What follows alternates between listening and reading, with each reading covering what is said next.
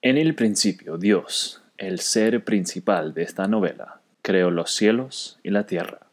Él es el ser personal que creó todo lo que existe. Él es el verdadero gobernante del universo. Él provee amorosamente de todo lo que estaba bajo su cuidado, de todo lo que está bajo su cuidado. El, el reino, su esfera de autoridad, que Dios estableció no estaba restringido a los cielos, sino que Dios habló poderosa, intencional y creativamente toda la creación a su existencia. Precisamente puso los cimientos de la tierra.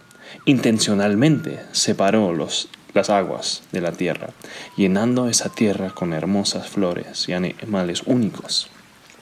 Salpicó su lienzo creativo con muchos colores y fragancias de que todos declararon su, su valor. Verán, en cinco días Dios estableció magistralmente un reino físico que estaba separado de Él, pero que Él cuidaba de manera única y personal.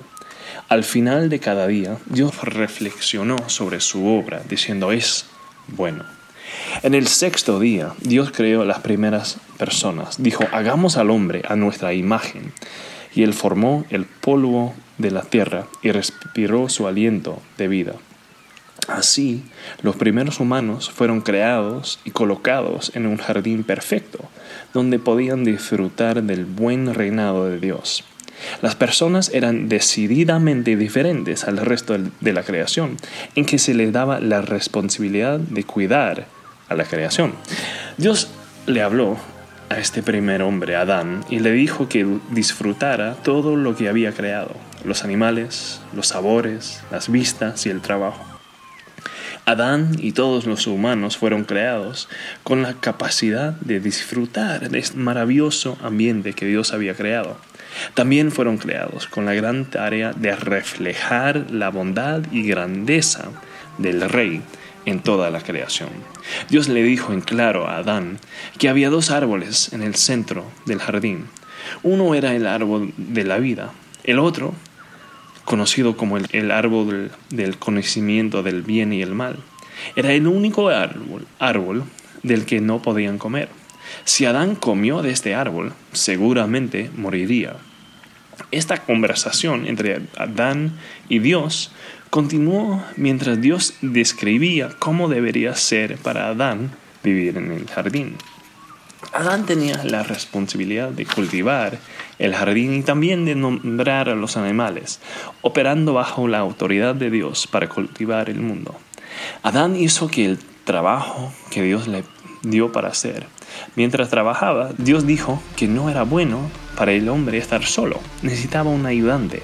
Así que Dios hizo que Adán se durmiera profundamente y al tomar una costilla de su lado, creó a una mujer llamada Eva, para que Adán disfrutara, amara, protegiera, cuidara y trabajara en una relación. Cuando Adán se despertó, habló poéticamente y declaró lo asombrado que estaba por lo que Dios había creado. Este primer matrimonio se disfrutó sin vergüenza ni culpa. Estaban desnudos en todos los sentidos y no tenían miedo al rechazo. Dios encargó al hombre y a la mujer la tarea de cultivar el potencial en la creación y multiplicar a su familia por tener hijos. Después del sexto día y la creación del hombre a su propia imagen, Dios dijo, es muy bueno.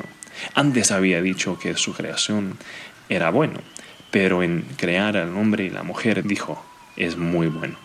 Luego, en el séptimo día, Dios descansó y reflexionó sobre la bondad de su creación. Este no fue el final de la relación de Dios con su creación, sino que fue solamente el comienzo. Cada día, Dios vendría en la frescura del día y hablaría con Adán y Eva, enseñándoles la mejor manera posible de vivir la vida y mostrarlos cómo vivir bajo su buen reinado. Adán y Eva pudieron disfrutar tanto de la bondad como de la grandeza de su creador y su creación. Trabajaron fielmente en el jardín, cultivándolo y desarrollando su potencial para glorificar a Dios. Vivían en perfecta armonía en sus relaciones con Dios, su mundo y entre ellos. Este fue realmente un buen reino.